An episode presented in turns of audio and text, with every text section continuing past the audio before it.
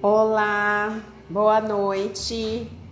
Meu nome é Patrícia Mendes, aqui é o podcast Segunda Chance. Nós estamos aqui hoje para mais um testemunho e hoje eu posso dizer para vocês, vai ser surpreendente. Então, se você não pegar do início agora, não tem problema, você pode assistir aqui no Instagram a qualquer instante. Você pode ouvir pelo Spotify e você pode também assistir pelo YouTube, tá bom? Fique à vontade, fique entre nós e essa noite vai ser muito especial. Boa noite, pessoal, tudo bem? Inês, boa noite. Cláudia, boa noite. Saudade de vocês. Como vocês estão? Conte para mim como foi a semana. Muita saudade de vocês. Ai, hoje vai ser uma noite emocionante, hein? Se vocês precisarem, arrumem um lencinho, porque vamos todos nos emocionar. Vanessa, como você tá, Vanessa? Como foi sua semana? Que bom, que bom ver você. Gente, é, eu vou falando com vocês aqui, vou mandando informação aqui pro pessoal entrar, tá? para que vocês vão se sentindo à vontade, mandem, compartilhem a live, para as pessoas entrarem, participarem, porque vai ser muito bom.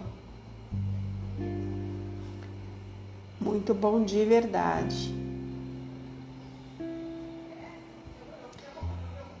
Vão entrando, tá? Eu tô aqui de olho em vocês, mas eu estou só mandando os convitinhos que eu estou online, que eu já estou ao vivo para quem puder e para quem desejar entrar.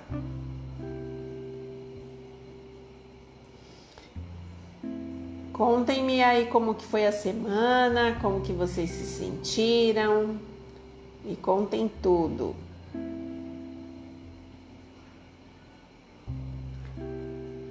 Muito bom saber que vocês estão aqui.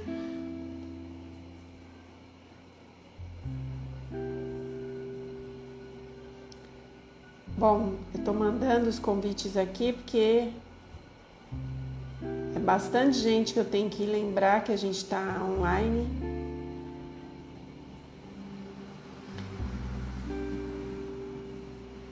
E estamos aqui. Ah, voltei. O povo está entrando. Paulinho, como você está, Paulinho? Vanessinha dizendo que a semana foi bem, graças a Deus. Amém. Realmente foi, né, Vanessa? Vanessa passou por uma intervenção aí médica. Quem eu não conheço, sinta-se à vontade e feliz aqui entre nós. Bom, vocês sabem que eu não espero muito para começar, né? Que o importante é a gente estar na live. O importante é a gente conhecer nosso convidado e dar andamento no que for necessário. Como eu sempre digo, aonde estiverem dois ou três reunidos, ali o Senhor estará, e aí as pessoas depois vão assistir com calma, em outro horário. Outra questão que envolve também é que a gente mudou o nosso horário, né? Normalmente é às 9h45. Hoje eu escolhi passar para as 9 porque nosso convidado tem muita coisa para contar para gente, certo? Então eu vou tentar convidá-lo aqui já imediatamente para a gente poder orar juntos e já dar certeza absoluta. Muito, muito legal.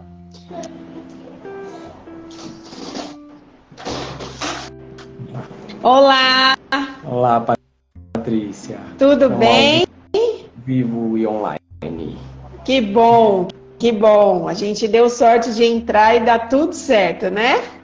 Tudo certo. Muito, muito bom. Gente, esse aqui é o Kepler. Eu o conheço há pouquíssimo tempo, mas já tenho muito apreço pela pessoa dele. E vocês vão entender por quê. É, nós vamos começar a live ainda com poucas pessoas, porque nós temos muita coisa para falar.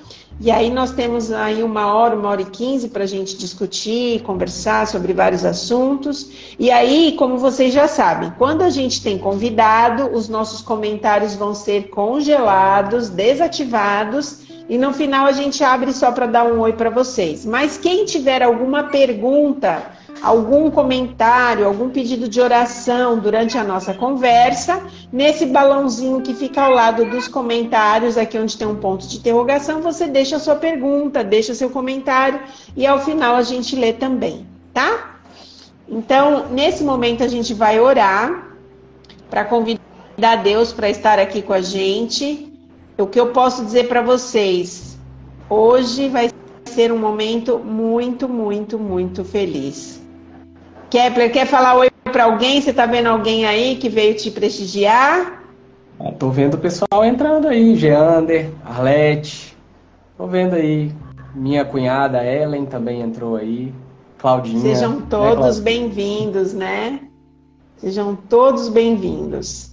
Sejam todos bem bem-vindos. Então, como eu disse, nesse momento nós vamos desativar o nosso, os nossos comentários para que o convidado se sinta mais à vontade, sem interrupções. E ao final a gente abre só para vocês darem um oi rápido para a gente terminar, tá bom? Estou desativando nesse momento. Não fiquem tristes, é mais para que ele se sinta bem à vontade. E nós vamos fazer uma oração para começar. E a gente quer te convidar, aonde quer que você esteja, o que quer que você esteja fazendo, se você tiver oportunidade, feche seus olhos um momento, para que a gente possa falar com Deus e entregar esse momento para Deus. Eu vou fazer uma oração. Senhor Deus, estamos aqui, eu, Kepler, as pessoas que estão ao vivo, mas também teremos pessoas ao redor do mundo que em algum momento, Pai, ouvirão pelo Spotify, YouTube, aqui mesmo pelo Instagram, pessoas que o Senhor trará, porque o Espírito Santo é quem traz, e nós entendemos, Pai, que essas pessoas precisam é, te conhecer, ouvir do teu amor, entender os teus propósitos e viver uma vida diferente. Que nós sejamos luz por onde quer que a gente passe e que os momentos que a gente passar aqui, Pai, sejam momentos para engrandecer e glorificar o teu santo nome. Nós te pedimos e agradecemos em nome de Jesus. Amém.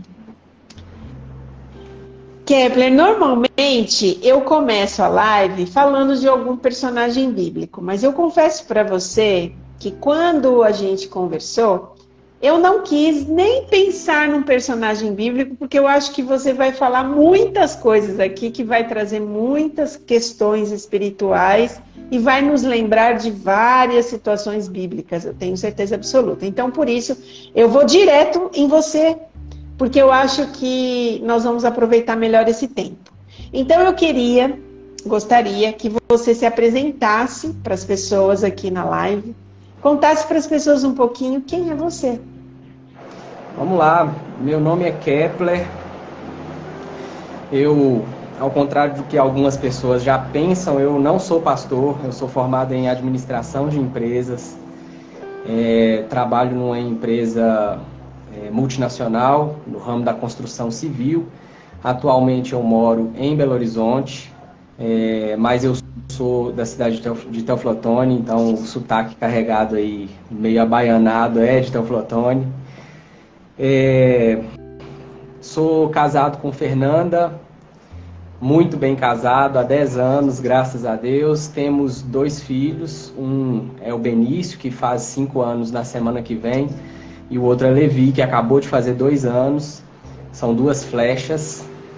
E é, tenho 39 anos. Faço 39 anos terça-feira. Esse sou você eu. Tem, você tem que ensinar pra gente qual é essa fórmula. 39 Oi. anos, com essa cara de 22. Gente, se inscrevam depois lá nos comentários se eu tô errada, tá? 39 anos. Andar com Jesus vale a pena. Só vale. isso que eu digo. Andar com Jesus vale a pena. Kepler, e... Estrada é asfaltada. Verdade. Mas a gente está aqui para você contar para a gente um pouquinho da sua história. E eu acredito que toda história ela tem um princípio, né? E eu queria que você contasse um pouquinho sobre a sua infância, quem você foi, para a gente poder chegar no ponto X da questão da qual a gente veio falar hoje. Conta para a gente um pouquinho sobre você. Então vamos lá, um pouco da minha história, né? Eu nasci, é, eu nasci em um lar adventista. A minha mãe e meu pai eles frequentavam a igreja, mas eles se separaram quando eu era muito novo. Eu tinha menos de dois anos de idade quando eles é, decidiram que não dava para seguirem juntos. Uhum. Tive uma infância um pouco difícil por conta disso, né? Os, as questões que envolvem a separação de pais para uma criança normal. Normal disso acontecer. É, na adolescência eu fui para um colégio interno, é, fui criado é, em um ambiente cristão. Embora meus pais fossem separados, eles sempre procuraram estar tá me envolvendo nas questões da igreja. Meus tios, minhas tias. E quando eu tinha quatro anos de idade, uma, uma tia minha que é que não é adventista, é de uma outra denominação, ela tinha uma vizinha e essa vizinha olhou para mim e profetizou, falou, é, falou que eu iria impactar a vida de muitas pessoas, né, quando eu tinha quatro anos de idade. E aquela profecia ficou e mais lá, mais à frente a gente percebe que aquela profecia tinha muita muita verdade. Né? Era Deus instruindo aquela mulher para profetizar. É, na minha adolescência eu estudei num colégio interno, é, sempre buscando ser amigo de Jesus, mas houve um momento da minha vida que foi muito difícil e eu saí da igreja bravo com Deus, muito bravo com Deus. É, eu, eu fui para os Estados Unidos, passei quase dois anos nos Estados Unidos e nessa fase eu sofri muito. Eu era muito novo, foi logo depois dos atentados de 11 de setembro. Os Estados Unidos estavam passando por um momento de crise muito grande. As pessoas que deveriam me apoiar naquele momento, por, por qualquer motivo, não, não apoiaram é, da forma que deveria é, ter sido esse apoio. E o tempo foi passando e eu resolvi voltar para o Brasil depois de ser parado pela polícia americana e ser mandado para a corte por estar dirigindo sem carteira. Quantos anos você tinha nessa fase? Nessa fase eu, eu fui com 17 anos e fiquei lá até os 19. Super novo, né? E quando eu, isso, muito novo, muito inexperiente, não passava para a família os problemas que estavam acontecendo lá, até para não deixar as pessoas mais preocupadas do que o que elas geralmente ficam, né? E tinha toda uma dificuldade de comunicação, porque não havia internet da forma que tem hoje. Eu me lembro que quando eu voltei dos Estados Unidos, eu trouxe na mala um computador, um Pentium 4. Né, os mais, mais antigão aí vão lembrar. Era, e era uma mala só para o computador. Só para o computador. Só... Verdade. Era uma CPU enorme, aquilo assim, era um monstro. E eu trouxe. Uhum enfim, é, para o pessoal ter uma ideia de que, que, época que era isso, né? Com certeza. Mas, mas enfim, quando eu cheguei no Brasil, eu cheguei muito bravo com Deus. Porque você queria ficar lá? É, eu, é, eu, eu cheguei muito bravo com Deus. Eu acho que meu telefone está tocando aqui, Patrícia. Deixa eu ver se eu coloco no, no modo avião aqui.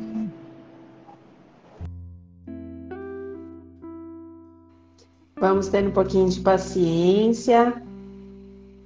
Já volta. Se não voltar, a gente volta, a gente sai e entra novamente. Esse Instagram, cada sexta-feira, é uma benção. Vamos ver. Voltamos? Voltamos? Voltamos, voltamos. Vamos lá. Maravilha. Aí você voltou muito bravo. Eu voltei muito bravo com Deus. É, e eu culpei Deus de todas as coisas erradas que aconteceram comigo. Porque, por, porque eu fui para os Estados Unidos, pelo que eu sofri lá nos Estados Unidos e por ter voltado dos Estados Unidos. Então eu passei, aí eu comecei então um período de sete anos afastado de Deus. Eu não queria saber de Deus. Eu deitava, tinha vontade de orar e eu falava assim: eu não quero conversar com o Senhor. Não, sete não anos. quero conversar. Sete anos. Foram sete anos. E assim, se a gente contar o tempo de, de saída e o tempo para voltar a ter realmente um relacionamento com Deus, foi muito mais do que sete anos. Mas sete anos foi um período. É, foi um período assim de completo afastamento e sem vontade de voltar. E é assim que eu considero esse período. Né? Bem marcante então, foi um período para você, né? Bem, bem marcante. Fiz é, muita besteira nesse período. Comecei a beber. Não, não cheguei a usar drogas além do álcool. Né? Porque uhum. as pessoas não consideram o álcool como uma droga, mas é, é uma droga. E me lembro também de como eu parei de beber. Gostava muito de cerveja e uma amizade me fez, me fez parar de beber. Uma boa amizade. É, eu me lembro que eu estava junto desse meu amigo e ele mora, ele mora no Rio de Janeiro, não é sempre que a gente se vê, mas a gente tem uma intimidade muito boa um com o outro. E ele me via bebendo, nunca me criticou, nunca me criticou, nunca falou, nunca me pediu para parar de beber, mas ele olhou para mim um dia e disse assim: Você é melhor do que isso. E cara, essa frase dele foi como uma flecha, foi como uma flecha em meu coração.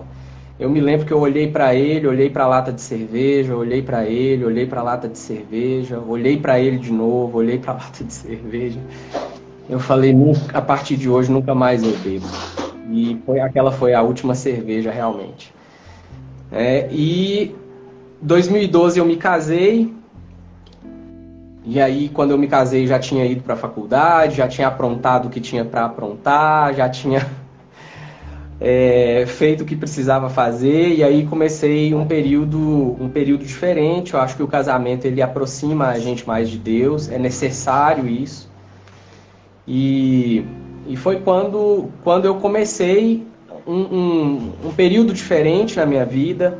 Quebrei a cara algumas vezes é, na vida por não estar. Às vezes a gente acha que não estar no mundo é andar com Deus, mas não é isso, né?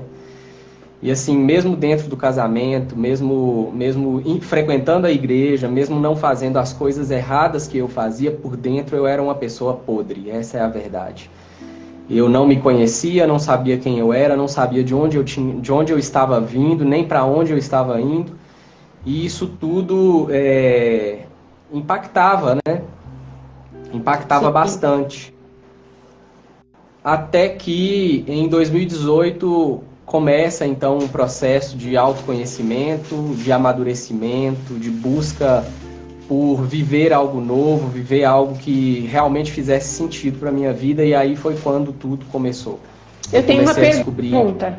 Sim, diga. Vai lá. Uma pergunta. Você falou que sete anos você passou separado de Deus, né? Você não queria conversa. Como é que foi essa, essa, esse retorno? Em que momento que você decide que você vai voltar a conversar com Deus? Em que momento você decide que Deus vai voltar para a sua história? Essa é a primeira pergunta. A segunda pergunta é: durante esses sete anos que você decidiu não quero conversa com Deus, a vida foi mais fácil ou a vida foi mais difícil? Tá, então vamos começar do fim para o começo, né? Tá. É, durante esses sete anos, a vida não foi mais fácil. É, a vida a vida foi sozinha, solitária, essa é a verdade. Eu, eu resolvi matar no peito os meus problemas e resolver por mim mesmo. Tava com raiva de Deus, então eu falei com ele: eu não posso contar com sua ajuda, então a partir de hoje eu vou por mim mesmo. É, e isso me fez sofrer muito em diversos momentos mas eu, né, eu me negava a assumir o sofrimento. Essa é a verdade. Porque dentro da minha cabeça eu pensava assim: é, com Deus eu vou sofrer também. Então eu, eu não quero saber de Deus. Eu quero continuar Sim. da forma que eu estou. Então, assim, eu não sei se foi é, pior ou melhor. Eu sei que as dificuldades vinham, mas eu, eu queria. E, obviamente, não deu muito certo, né? Claro. Não deu muito certo. Não deu muito certo porque o ser humano ele tem um, um buraco dentro de si que só cabe Deus naquele buraco. Só Deus cabe nesse lugar. E não estava legal. Né? Eu, eu me lembro que eu passei num processo seletivo para trabalhar numa, numa multinacional, comecei a ganhar muito bem, ainda era solteiro, é, fazia ainda.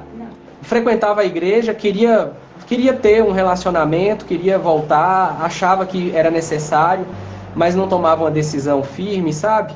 E as coisas que aconteciam comigo eram, eram bem eram bem vazias. E eu me lembro que mesmo, é, mesmo estando bem financeiramente, estando bem é, numa posição muito boa, as pessoas queriam estar onde eu estava.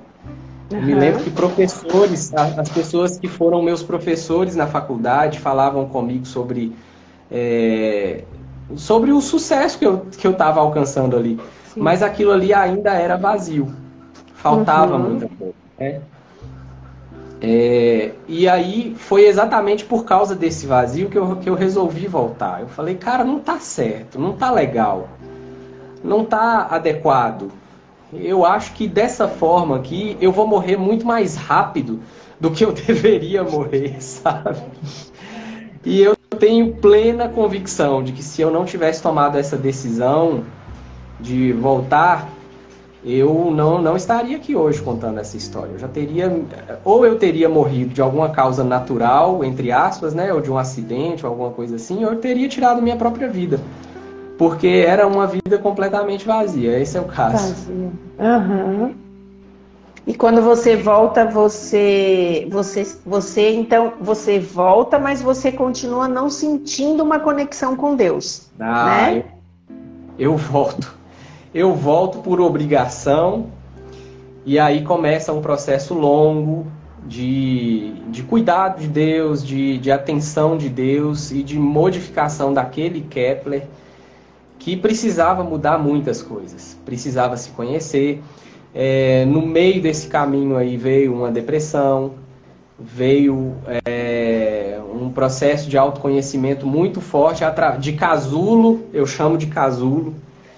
A gente vê as borboletas, né? Mas a gente não, não lembra que para se tornar uma borboleta, ela um dia foi uma lagarta e Exatamente. foi também. E, e a lagarta teve um período de casulo, é, e aí eu tive um período de casulo. Em 2019 para 2020, 2020 na verdade, né, que foi o ano da, da pandemia, eu entrei em depressão e já estava nesse processo de, de autoconhecimento, mas foi necessário, era necessário para que eu pudesse olhar mais para dentro de mim, para que eu pudesse entender o cuidado de Deus por mim, para que eu pudesse entender as pessoas que eu iria curar também, as pessoas que, que iriam é, através da minha vida e da minha experiência, iriam experimentar a cura, para eu entender o que se passa na cabeça dessas pessoas. É, quando alguém fala comigo hoje que está em depressão, eu sei que ela está enxergando o mundo preto e branco. Eu sei disso. Uhum. Eu sei o que ela está sentindo, eu tenho empatia por ela. É óbvio que a, a dor que ela está sentindo é só dela. Só ela que consegue sentir essa dor, e a maior dor do mundo é a dor dessa pessoa porque ninguém mais pode sentir, mas eu entendo. Eu entendo. Eu sei, eu sei quais os percalços que tem no caminho dela. O meu olhar por essa pessoa não é um olhar, um olhar de julgamento, é um olhar de acolhimento. acolhimento. E eu sei que Deus usa isso em minha vida para alcançar pessoas. Acho importante você falar isso, Kepler, porque muitas vezes a gente se concentra na dor, no sofrimento daquele momento que a gente está passando. Seria mais inteligente, eu sempre falo, né? É, nós precisamos usar a nossa mente. A renovação da nossa mente, ela faz toda a diferença quando a gente está falando da nossa vida emocional, espiritual, faz toda a diferença.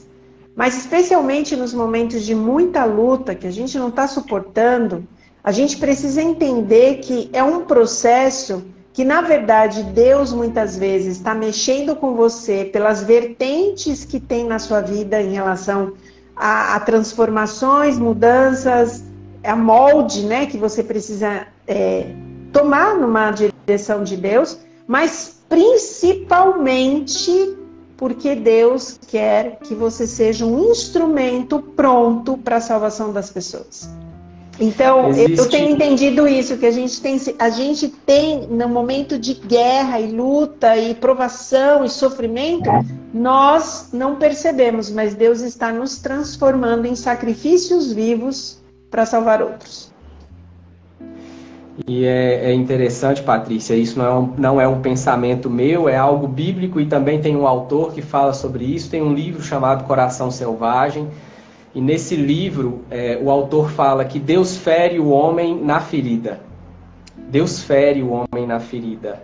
Muito é, se você está passando por alguma, se você está passando por alguma dificuldade, se você está passando por algum processo de transformação, é esse processo de transformação que vai ser o seu testemunho, é através dele que você vai alcançar as pessoas.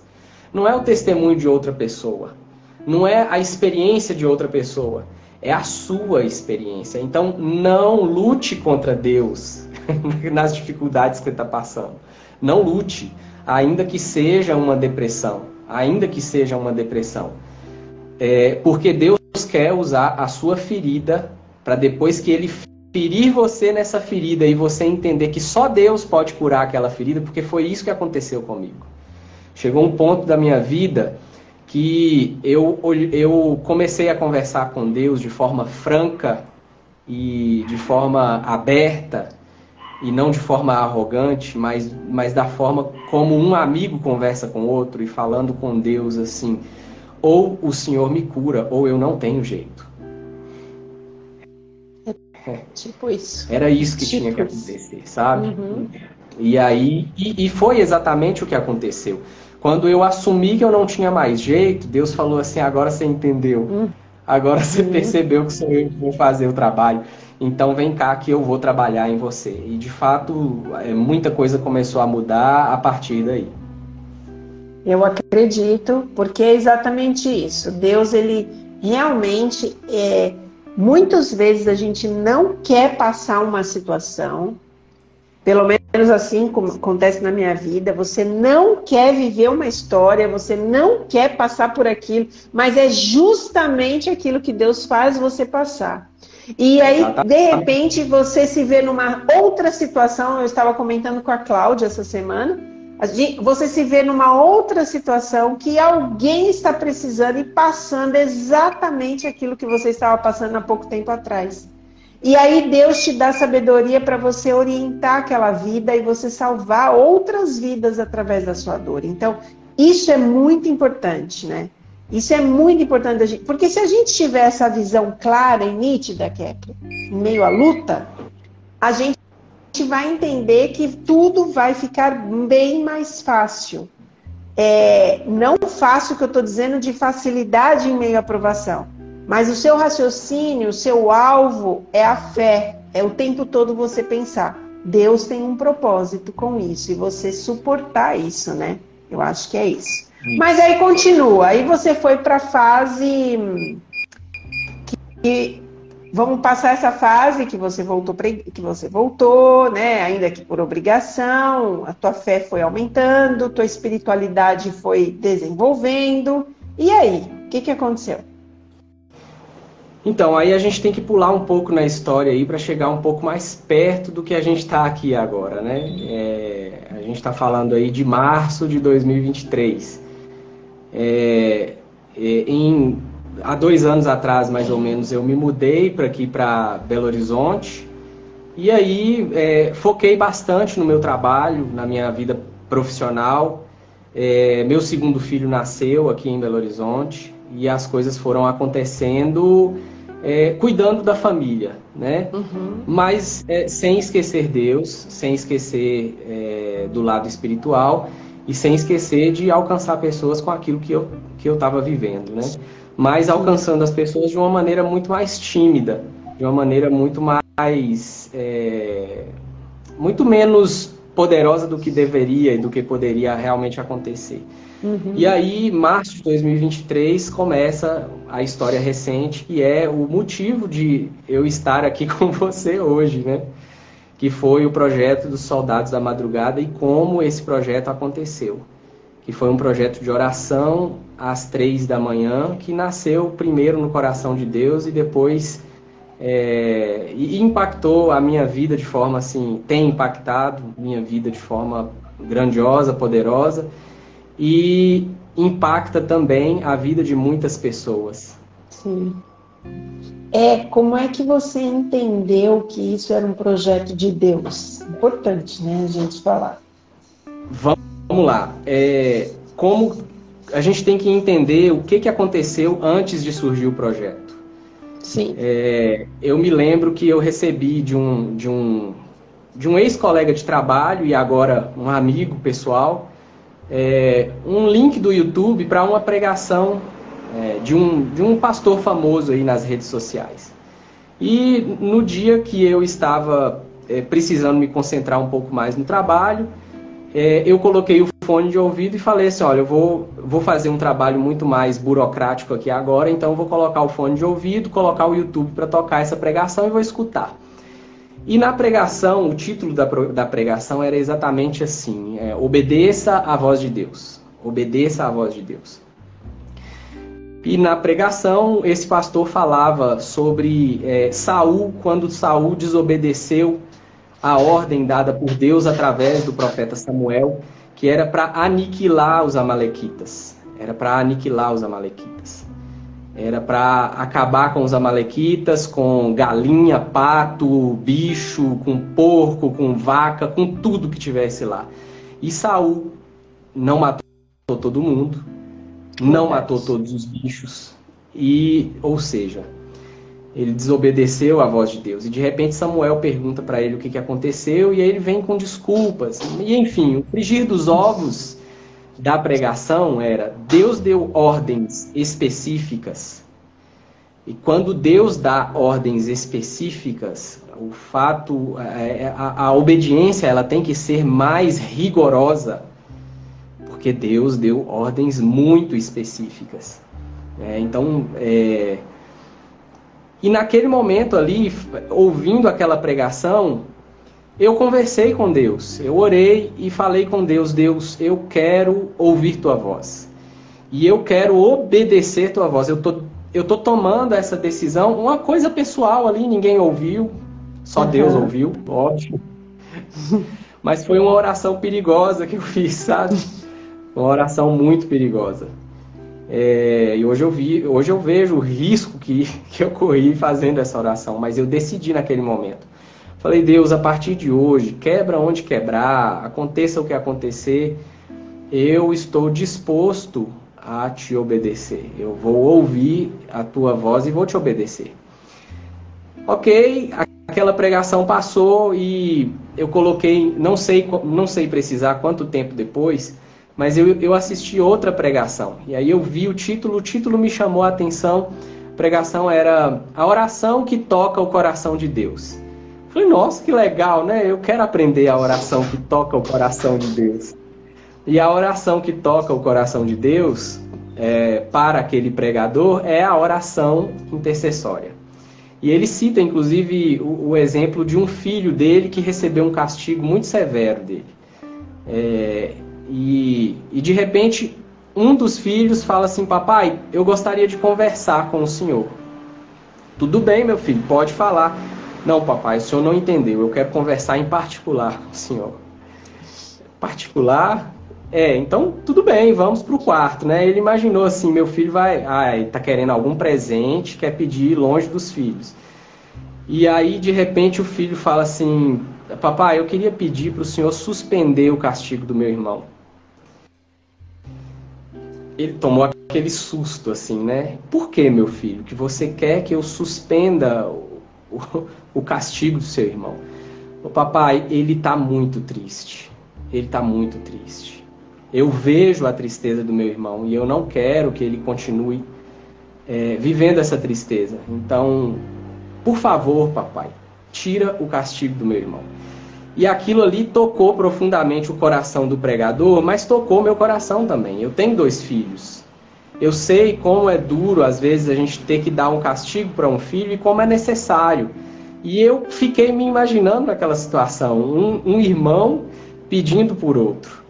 E aí, é, naquela pregação, é, Deus falou comigo. Mas Deus falou comigo não foi o que estava na pregação, não tinha nada a ver com o conteúdo que estava na pregação. Deus falou comigo assim: Eu quero que você acorde às três da manhã para orar. E aí, na hora, eu parei a pregação e falei: Ah, Deus, de novo essa história de oração na madrugada, eu não vou não. Eu tô cansado, eu tenho menino pequeno, minha esposa, a gente já dorme tarde, já dorme pouco, eu não quero isso não. E Deus falou assim: Você não, você não falou que ia me obedecer? ah, é assim mesmo.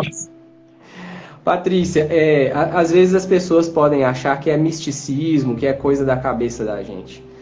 Mas eu ouvi claramente a voz de Deus, como eu ouço você falar nessa, nessa live. Eu acredito.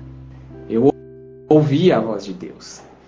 E aí eu falei com Deus assim, ok, realmente, eu falei com o Senhor que eu ia te obedecer e assim eu vou fazer. Eu lembrei agora, né? O senhor me lembrou, tá tudo certo, eu vou obedecer. E aí eu comecei a, a, a falar algumas coisas com Deus. Eu falei, olha, é, não é a primeira vez que eu vou acordar de madrugada para orar, mas a vez anterior não foi legal. Eu ficava com sono, aí Deus começou a quebrar todas as objeções que eu colocava. Então, quando eu falei do sono, Deus falou assim: é para você orar em pé falei, é. Que curioso isso. Ah. Eu falei, é, faz sentido. Eu falei assim, tá, mas eu vou orar em pé e vou fechar o olho, eu vou perder o sentido. Ele é para você escrever a oração. Eu falei, é, tá. Aí eu falei assim, olha, eu vou fazer porque é o senhor que tá mandando, né? Então. tipo isso. Ah, e aí eu preciso contar também uma, uma outra questão que acontecia. É, eu usei um tempo as minhas redes sociais para fazer alguns vídeos, mas é, pela, pela depressão e por alguns motivos, é, pelas, pelas questões que aconteceram comigo nesse período de 2018 para cá, eu parei de usar as redes sociais. Uhum. É, para fazer vídeo, para qualquer coisa, sabe? Uhum. E e essa era uma dor que eu carregava, porque eu sabia que eu tinha conteúdo, eu sabia que eu tinha uma mensagem para passar para as pessoas, mas eu não sabia como passar, não sabia nem o, é, eu não sabia como transmitir e eu me sentia extremamente frustrado porque às vezes eu colocava algum vídeo e, e, tinha pouca visualização. A gente tem vaidade envolvido também, não é só uma questão espiritual. Uhum. É, hoje eu tenho maturidade suficiente para entender que, que era vaidade minha e Deus Sim. precisava quebrar, inclusive, essa minha vaidade para entender assim: nossa, olha como eu sou bom, olha como eu sou legal, olha como eu sou bonito, né? Olha como minha voz é agradável e as pessoas vêm ouvir a minha voz, ver o meu rosto, ver a minha experiência. Deus estava quebrando tudo isso e eu não sabia. Essa é a realidade. E é, existia essa dor dentro de mim. E eu conversava com Deus sobre isso. Falava, Deus, eu quero impactar a vida das pessoas. Mas Deus precisava quebrar o orgulho. Sim. Ele precisava trabalhar é, o orgulho que tinha dentro de mim e quebrar esse orgulho. Então, Deus deu essa ordem específica, essas ordens específicas. Eu cheguei em casa, não falei nada com a esposa e busquei um caderninho, já deixei preparado junto da Bíblia e levantei de madrugada para orar. Coloquei o telefone para despertar e acordei, vim para a cozinha, onde tem uma bancada onde eu poderia ficar em pé, coloquei o caderninho na bancada é, e abri a Bíblia. Eu falei, vamos ver o que, que Deus tem para dizer hoje, né? O Senhor mandou eu estar tá aqui, eu tô. E agora eu quero, eu quero saber o que, que o senhor tem. Meio, olha, eu confesso, meio que desaforado com Deus, sabe? Meio que desaforado e meio que desacreditado do que estava de fato acontecendo comigo ali. Sim. Mas eu tinha tomado uma decisão muito firme a decisão de obedecer à voz de Deus. Eu não ia questionar Sim. o que ele queria, mas eu queria ouvir e entender, eu precisava entender. E uhum. aí abri a Bíblia em Oséias capítulo 11. E aí Deus começou a falar. Deus começou a falar de forma, de forma mais clara e clara. sobre o que, que eu precisava fazer. É. Eu quero ler para vocês o que está no texto de Oséias 11, mas a luta interna que eu comecei a travar quando abriu, quando eu abri a Bíblia em Oséias, eu falei assim: Deus não tem texto nenhum para mim em Oséias. O que, que eu vou ler em Oséias? O que, que o Senhor quer de mim? O que, que o Senhor quer me mostrar no livro de Oséias? Oséias, Oséias, um dos profetas menores, não tem nada. E Deus falava assim: lê. Mas não tem nada. Lê. Tá bom. Então vamos ler. Vamos ver o que, que Deus falou comigo naquela madrugada. Oséias capítulo 11, verso 10. Diz assim, ó. Andarão após o Senhor. Este bramará como leão, e bramando os filhos, tremendo virão do ocidente. Tremendo virão como passarinhos os do Egito, e como pombas os da terra da Assíria, e os farei habitar em suas próprias casas, diz o Senhor. Olha, eu não sei se você entendeu o que, que Deus quis plenamente, dizer. Plenamente, plenamente. Mas eu Mas entendi. explica, pode ser que alguém não entendeu, mas explica. Eu eu tomei aquele espanto quando eu li essa mensagem, porque eu falei assim, OK. O Senhor está dizendo que o Senhor quer falar e que as pessoas vão ouvir a tua voz. Exatamente. Eu entendi. Eu entendi muito bem. E aí eu abri a Bíblia em outro texto, e espantado, né? Já assim, espantado. E com a Bíblia aberta, eu falei assim: agora eu posso, Deus, abrir a Bíblia em Salmos, porque era onde eu queria. e aí Deus falou assim: abre a Bíblia em Salmos. Eu abri a Bíblia no Salmo 39. Aqui diz o seguinte, a partir do verso 2: Emudeci em silêncio Calei acerca do bem, e a minha dor se agravou. Esbraviou-se-me no peito o qual estava ateou-se fogo. Então disse eu com a minha própria língua: Dá-me a conhecer, Senhor, o meu fim, a, e qual a soma dos meus dias para que eu reconheça a minha fragilidade. Deste aos meus, aos meus dias o comprimento de alguns palmos. Ó, oh, eu não preciso nem continuar lendo. O que Deus quis dizer para mim foi o seguinte: Kepler, você vai morrer. Sua vida é pequena, sua vida é curta. Eu vou clamar e as pessoas vão me ouvir. Você está vivendo uma vida que você acha que é correta, porque a vida, a nossa vida, a gente acha que não fazer o que é errado é viver de acordo com a vontade de Deus. Mas nós temos duas pontas em uma conta moral. A primeira ponta é não fazer aquilo que é errado. A segunda ponta é fazer aquilo que é correto. E Deus estava me mostrando assim: você acha que você está muito bom não fazendo o que é errado? mas você está errando do mesmo jeito, porque você está deixando de impactar a vida das pessoas. Quando eu calei a respeito do bem, eu deixei de falar para as pessoas quem é o meu Deus, qual é o impacto dele em minha vida. Eu entendi claramente, foi um sermão de duas horas que entrou na minha mente em, em, em dois minutos. É, foi isso que aconteceu naquela madrugada. Naquele momento eu entendi, eu peguei o celular, abri o Instagram, eu falei assim: a partir de hoje eu não tenho mais vergonha de falar de Deus para as pessoas. A partir de agora eu não tenho vergonha de postar meus vídeos. A partir de agora eu não tenho vergonha de fazer aquilo que é a vontade de Deus, porque eu entendi que não sou eu. Deus quebrou dentro de mim o meu orgulho. E eu abri a câmera do celular e gravei o primeiro vídeo que está lá no meu feed. Está lá no meu feed. Falei, gente, Deus falou comigo aqui agora. E a partir de hoje, a gente vai ter os encontros na madrugada. Se você quiser vir, vem. Naquele dia, Patrícia, tinha eu e mais três pessoas online, ao vivo, que eu imaginei que não ia ter ninguém. Eu uhum. imaginei que não ia ter ninguém.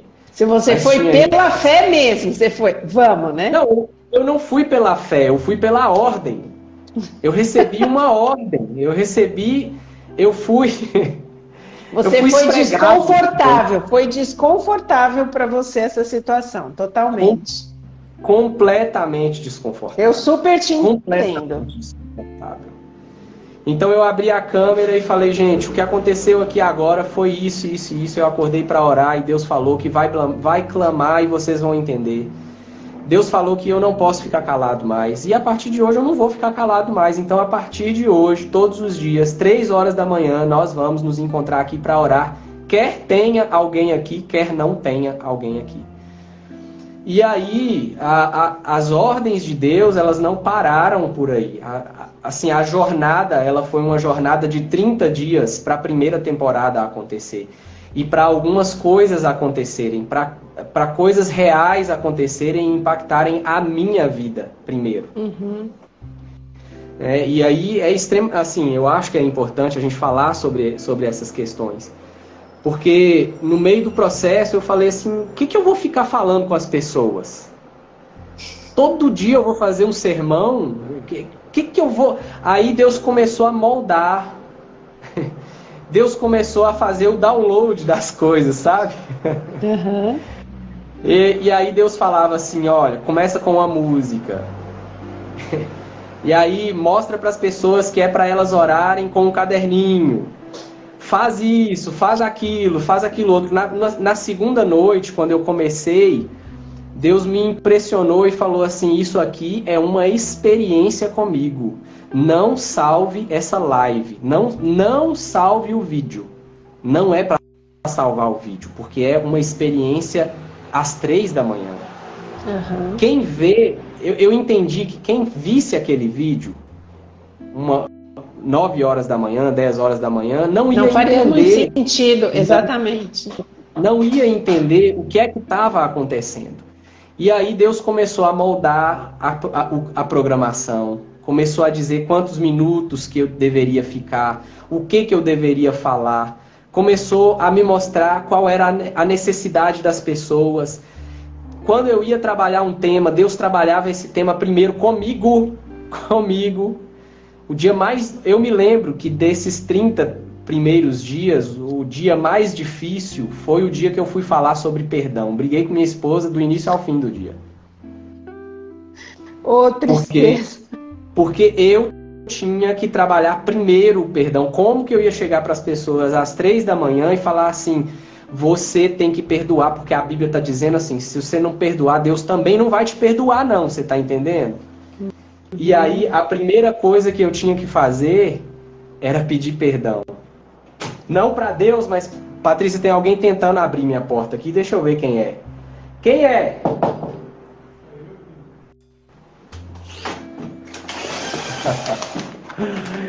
Ai.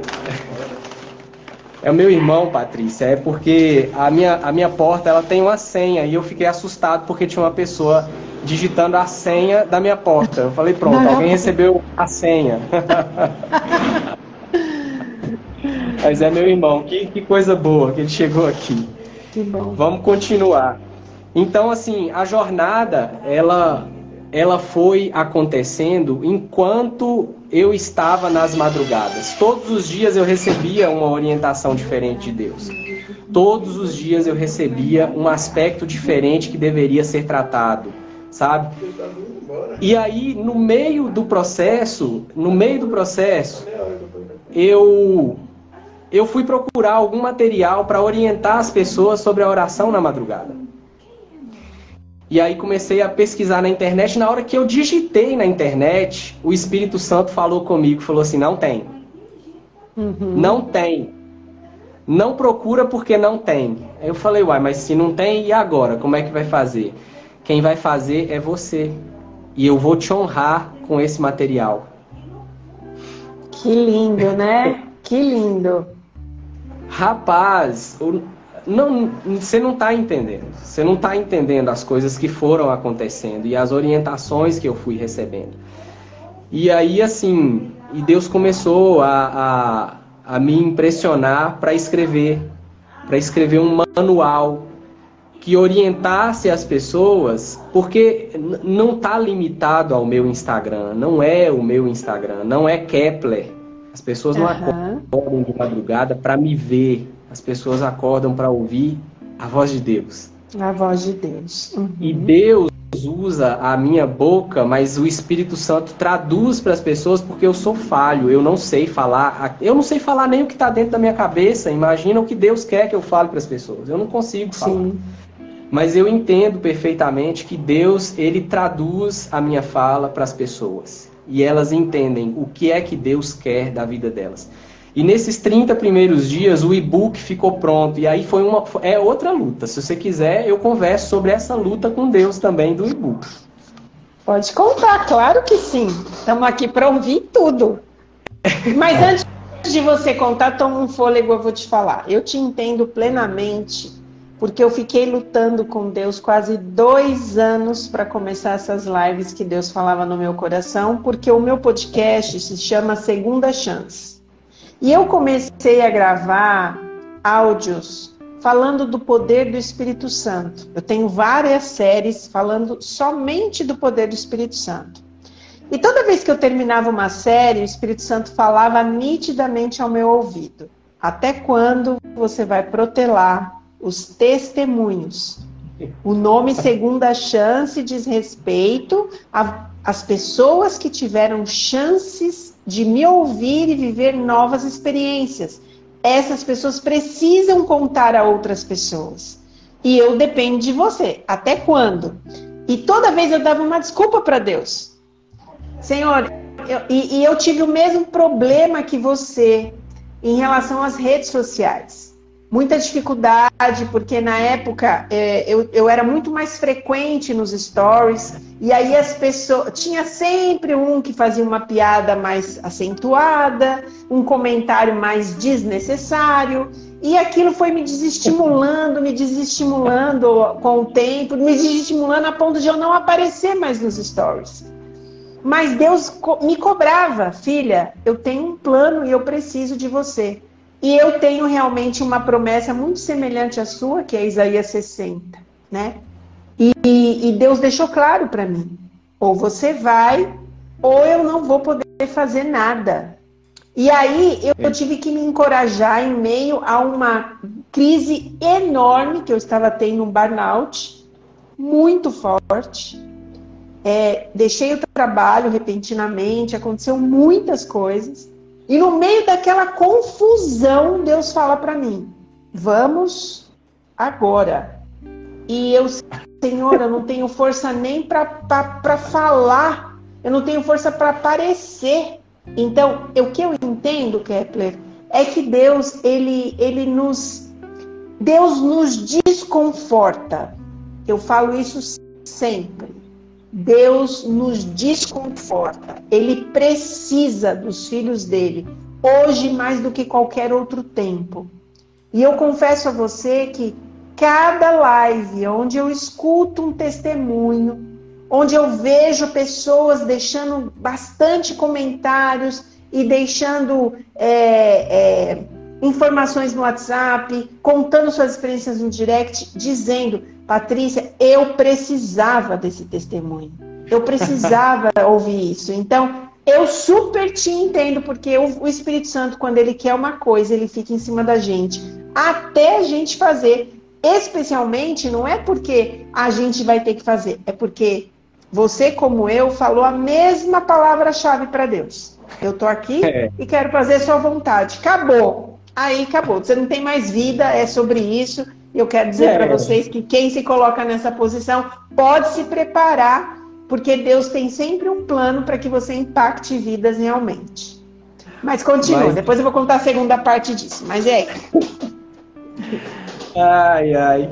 Mas eu vejo assim, bendita a hora que eu falei que eu ia me colocar nas mãos de Deus. Bendita a hora que eu falei que eu ia obedecer, Amém. sabe? Amém, é Mas verdade. enfim, eu, eu, é, eu comecei a receber então o download, né?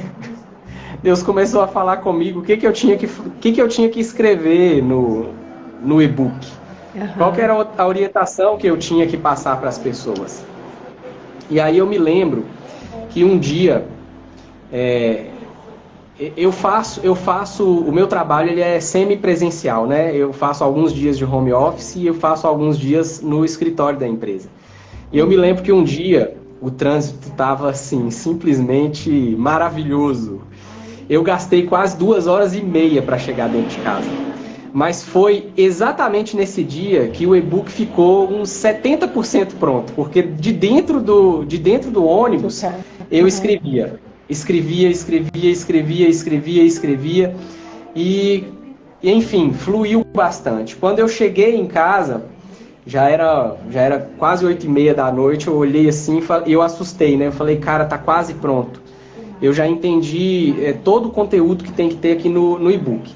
Mas a minha luta com Deus não era nem sobre o conteúdo, porque o conteúdo eu, eu, eu entendia o que, que eu tinha que escrever, quais eram os tópicos, quais as orientações, o que, que eu tinha que buscar na Bíblia. Mas eu falava com Deus assim: o Senhor vai mandar alguém para fazer o e-book, porque eu não entendo de, de design de nada. Uhum. Nunca fiz. E Deus falava comigo assim: escreve.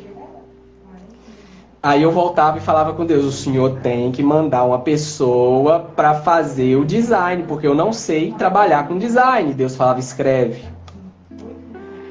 E aí eu, mais uma vez eu falava com Deus: Deus, deixa eu perceber quem é a pessoa que o Senhor vai mandar para trabalhar o design, porque eu não. E Deus falava comigo assim: eu imagino Deus passando a mão na cabeça e falando assim: Eu já não te falei para você escrever? Vai escrever, deixa terminar. Quando terminar, eu te falo qual é o próximo passo. Uhum. E aí, beleza. Eu sei que eu tinha que terminar aquele book.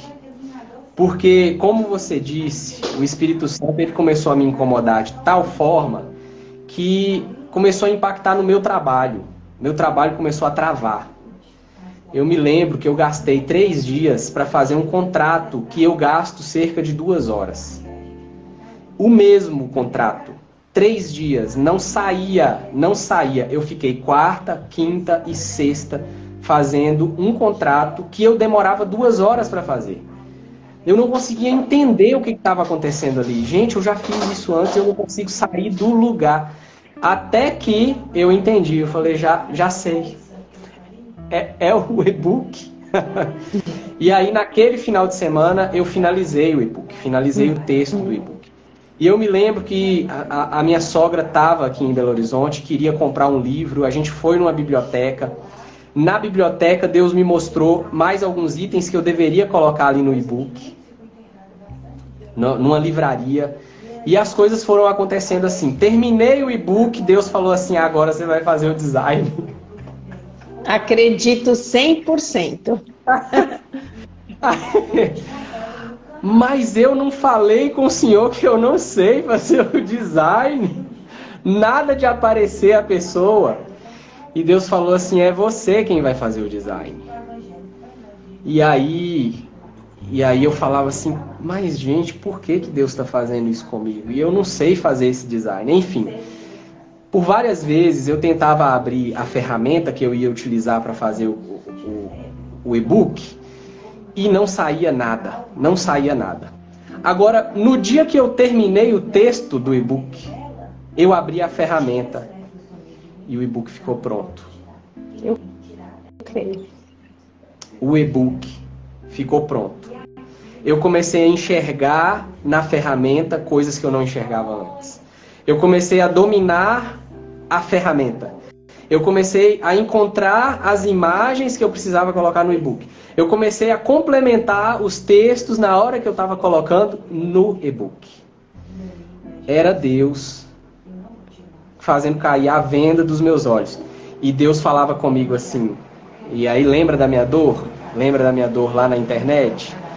Eu falava assim com Deus: e quando esse e-book ficar pronto, como que vai ser? O senhor quer que eu venda isso? O senhor quer que eu distribua? O senhor quer que eu faça o que com isso?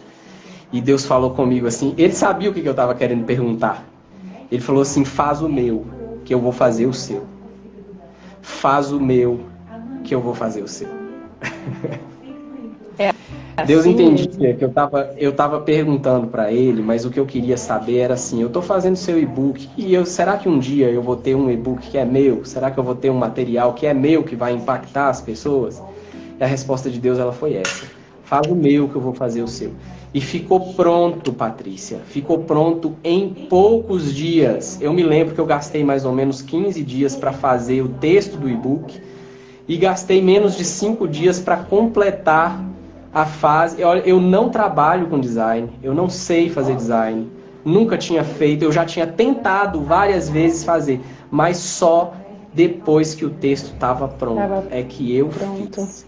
Uhum. E Deus estava me mostrando o que, que eu deveria fazer para usar a ferramenta para mim depois Sim. daquele book. Depois Sim. daquilo ali. Então, assim, luta. Aí o e-book ficou pronto. E aí eu senti paz. Eu falei, Deus, e agora? Eu, uma, um dos questionamentos com Deus era: eu vou, eu vou fazer a oração na madrugada o ano inteiro agora? Essa é a sua ordem? Porque eu tinha que encontrar eu tinha que encontrar respostas de Deus, né? Sim. Eu tinha decidido claro. obedecer. Eu, enquanto o e-book estava ficando pronto ali, era oração na madrugada, pessoas reunindo. Começamos com três e começamos a ter cinco, seis, sete, oito, nove, dez, onze, quinze, vinte pessoas. E eu olhava para aquilo assim, não me assustava porque eu sabia quem é que estava chamando. Eu sabia quem ser. Eu tinha lido. Deus revelou. Não era, não era nenhuma surpresa. Eu acordava de madrugada e se tivesse uma pessoa ou se não tivesse ninguém, eu faria a live. Era eu sozinho, eu comigo mesmo. Mas eu sabia que as pessoas iam vir. Eu sabia que as pessoas iam vir. Nunca, eu, eu me lembro que nas primeiras eu pedi para as pessoas compartilharem, depois eu parei de pedir, eu entendi que não precisava pedir para compartilhar. Era Deus que ia fazer as pessoas chegarem era a, era a igreja invisível de Deus que, que iria ouvir. E eu me lembro que nesse processo eu busquei pessoas chaves para me acompanhar. Porque eu falei, eu não posso seguir aqui sozinho.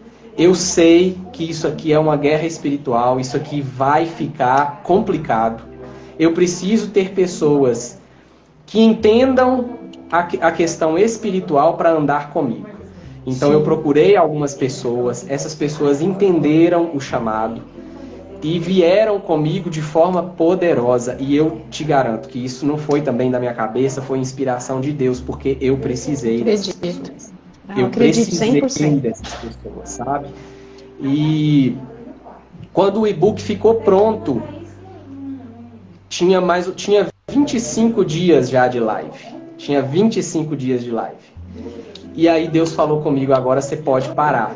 Mas aí eu, eu, eu falava com Deus assim, eu posso parar quando? Eu posso parar hoje? E Deus mandou a resposta através da minha esposa. Ela não sabia da luta interna que estava comigo. Ela não sabia. Sim. Mas quando eu falei com ela, falei assim, amor, o e-book ficou pronto. Hoje eu vou divulgar o e-book. Aí ela falou assim: tem quantos dias de live? Eu falei: tem 25. Aí ela falou assim: então agora você espera completar 30 lives e aí você fecha a primeira temporada. eu, falei: ok, Deus, eu entendi. tá entendido. Claro. E aí a primeira temporada a gente fechou com 30, 30 madrugadas, mas eu já sabia que, aquele, que o projeto não ia terminar ali. Eu sabia Sim. que viria a segunda, que teria que vir a terceira, que teria que vir a quarta. Depois que eu terminei, o processo de orientação continuou, porque Deus me mostrou o impacto que isso teve nas pessoas. E Deus começou a me mostrar que pessoas doentes não conseguem se conectar com Deus. Uma pessoa que está com as emoções doentes, ela não consegue se conectar com Deus, ela não entende quem é o pai dela, ela não consegue saber qual que é a identidade dela. E Deus começou a me mostrar qual que era o formato que eu deveria usar na madrugada para levar primeiro cura para essas pessoas, para levar cura. E no final desse processo das madrugadas, as pessoas iriam se conectar com Deus. Quando terminou, é, quando terminou a primeira temporada, eu criei um grupo para que as pessoas que estavam ali mais frequentes nessas madrugadas, elas tivessem a oportunidade de me ajudar a montar a segunda temporada. A trabalhar em oração, a começar a orar antes das madrugadas começarem, sabe? Uhum. E aí, essas pessoas que entraram no grupo, elas começaram a relatar o que, que aconteceu com elas.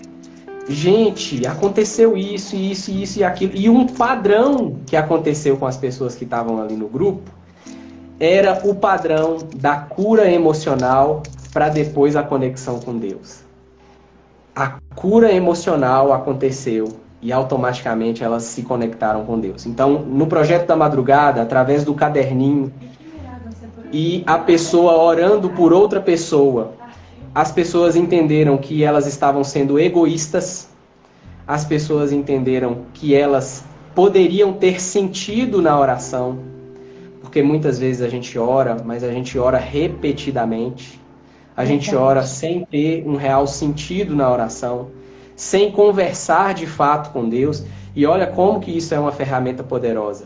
Às vezes eu estou passando por uma situação e eu não enxergo a situação da forma que ela é real. A minha visão ela é distorcida porque eu estou inserido nessa situação. Mas quando alguém olha para a minha situação, ela tem uma visão muito mais próxima da realidade sem paixões, uhum. sem, é, sem, sem, sem lentes, sabe? E essa pessoa, ela consegue orar de forma muito mais específica, pedir para Deus para ele atuar de forma muito mais específica na minha vida. Então, uma coisa que nós aprendemos no projeto da oração é não ore por você, ore pelas pessoas. É claro, existe um momento de você orar por si? Sim, existe porque a segunda temporada ela tomou a forma, é claro, pode modificar essa forma? Pode. Se Deus me orientar que eu preciso modificar alguma coisa, eu vou modificar. Mas eu creio que aquele formato, às 13 madrugadas, é uma preparação para que as pessoas possam viver uma experiência real com Deus. E uma música, a música que nós sempre tocamos na madrugada, a gente começava com uma oração cantada era a música dizendo: Vem me visitar hoje aqui. Vem me visitar hoje aqui. Eu quero conhecer mais de ti. É uma oração poderosíssima e que Deus Sim. atende. E eu te digo, Patrícia, esse projeto da oração na madrugada, ele impactou a vida de muitas pessoas, mas a minha foi a mais impactada eu não vi Deus agir na vida das pessoas, eu vi Deus agir na minha vida. Na eu sua. vi Deus, eu vi Deus, eu vi a mão de Deus de perto. É claro, as forças do mal foram suscitadas também. A luta espiritual foi grandíssima, foi gigantesca. Mas Deus estava no barco com a gente em meio à tempestade, sabe? Amém. Amém. E eu acredito realmente que antes de Deus agir nas outras pessoas, ele age na gente. Né? Impacta primeiro a nossa vida. Né? Porque como é que nós vamos falar do amor de Deus? Como é que nós vamos falar do poder desse Deus, da confiança, da fé, né? Se a gente mesmo não entende do que a gente está falando. Então, existe realmente uma batalha espiritual né? E, e, até interna nossa, né? Eu costumo dizer que o mal que existe dentro de nós, ele precisa ser possuído plenamente pelo poder do Espírito Santo. Porque senão a gente não consegue fazer esse trabalho. Não tem como, não existe essa possibilidade de a gente fazer na nossa força. Não tem como, né? Então, assim, é muito lindo você contar isso, quanto isso te impactou, quanto isso tocou tua vida. Eu acredito que também existe um impacto de você ver vidas sendo transformadas de coisas que às vezes você falou e nem percebeu exatamente o que você disse, mas fez toda a diferença na vida daquela pessoa. Porque eu falo uma coisa, eu vou repetir para vocês que estão assistindo a gente, para vocês que vão passar por aqui. As palavras têm poder. As pessoas não acreditam nisso. E elas vivem dissolutamente, às vezes falando coisas, murmurando, xingando, ouvindo músicas que não têm absolutamente nada a ver, mas que são verdadeiros mantras e hinos para destruição, não para bênção. É, as palavras, Deus fala que Ele nos fez um pouco menores do que Ele. Se nós tivéssemos a responsabilidade do que sai da nossa boca e do que entra aqui, muita coisa seria diferente na nossa vida. Exatamente. Então, muita, mas é muita coisa. Porque não existe palavras jogadas ao vento. As coisas não, não funcionam assim.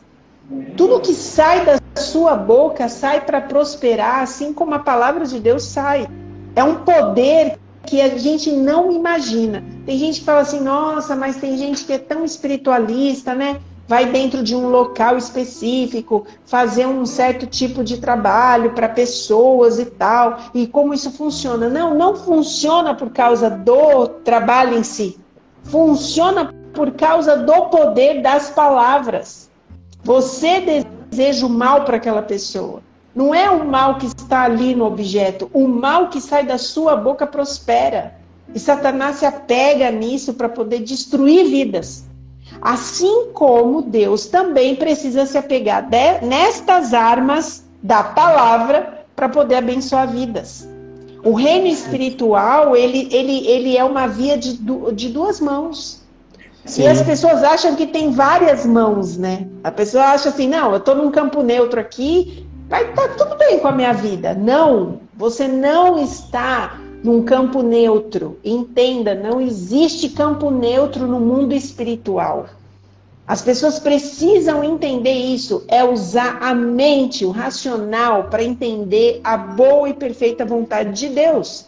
Não existe campo neutro. Ou você vai ouvir ou falar uma palavra que vai levar bênção, a Bíblia fala, ou você vai ouvir e vai falar palavras de maldição.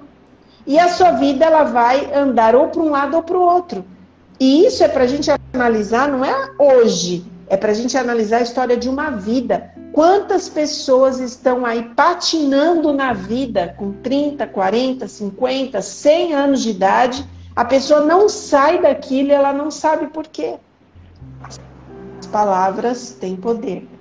Então, é o que aconteceu com você, Kepler? Eu entendo que, graças a Deus, você foi muito obediente. Você foi muito obediente. E eu espero que outras pessoas, até eu mesma, a gente se estimule a projetos como esse, da gente realmente se colocar à disposição de Deus, porque Ele está precisando da gente. Jesus está precisando da gente. O inferno está tomando conta desta terra. E Deus precisa de um exército de pé falando desse amor. E, e, e vai acontecer isso que você falou. Vai vir com força, no pé, com os, no, no, com os dois pés no peito da gente. Eu sei porque eu estou te falando, porque eu estou vivendo isso na minha vida.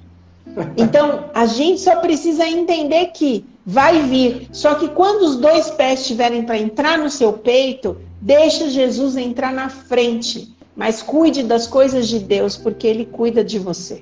Isso é muito Isso. importante a gente eu, gravar. Eu percebo o seguinte, Patrícia, às vezes a gente espera as coisas acontecerem de uma maneira formal. É, eu não comecei as lives da madrugada da forma que elas estão hoje. Não Sim. comecei. E eu tenho certeza que o processo ainda continua. Né? Existem algumas coisas que Deus tem me impressionado para fazer nas, nas madrugadas, nas próximas madrugadas. Mas a gente quer que as coisas sejam formais, sabe? Não, eu quero que o pastor da minha igreja fale comigo assim: olha, agora você vai pregar. Cara, não vai acontecer isso, cara. Não vai. Não vai. Se você, se você quer realmente se colocar nas mãos de Deus, não espere alguém te empoderar em relação a isso. Você tem ferramentas que pode utilizar. Ah, eu não sei usar o Instagram. Cara, você vai morrer. Ah, eu tenho vergonha. Deixa eu te falar uma coisa. O que, que é a vergonha no seu velório? Qual vergonha que você vai passar no seu velório? Me conta. Diante da sua morte, diante do fato de que você vai morrer, qual que é a vergonha que você tem que ter? Pelo amor de Deus, nenhuma. Sabe qual que é o problema? O problema é que a gente é vaidoso. Eu falo a gente porque eu, Sim. eu, Deus precisou quebrar essa vaidade na minha, na minha mente. Porque várias vezes eu acordava de madrugada e falava assim, vai ter alguém? E Deus falava assim, para de preocupar se vai ter alguém ou se não vai ter alguém. Para com isso, para de preocupar. E era Deus quebrando as minhas, os meus problemas. Era Deus quebrando a minha vaidade. Hoje eu não tenho problema nenhum em chegar no meio do público. Eu, eu, eu já falei com Deus. Eu acho que o dia que eu vou estar completamente curado em relação a isso é o dia que eu pego o ônibus, tá? Para ir para o trabalho. E no ônibus tem gente para danar. Sim. E o dia que eu pegar o ônibus e começar a gravar uma live ali, eu acho que eu vou estar 100% curado. E Deus sabe, Deus sabe disso, sabe? Mas enfim, é um passo de cada vez, mas a gente não precisa ter esse pudor que a gente tem.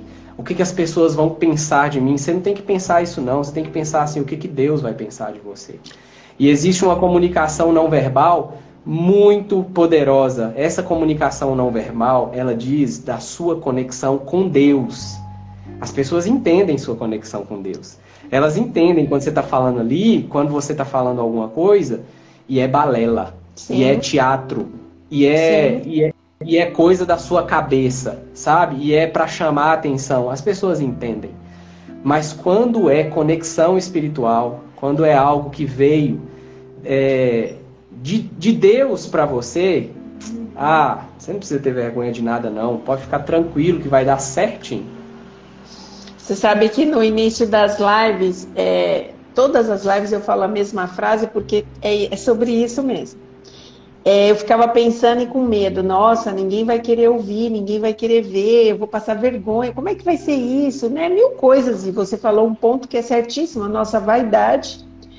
E aí Deus, um dia eu de joelhos falando, Deus, não vai dar certo isso. E aí Deus falou para mim, onde estiverem dois ou três, ali eu estarei. E eu falo e isso todo início de live. Se você pegar meus vídeos, você vai ver que todo início eu falo a mesma coisa.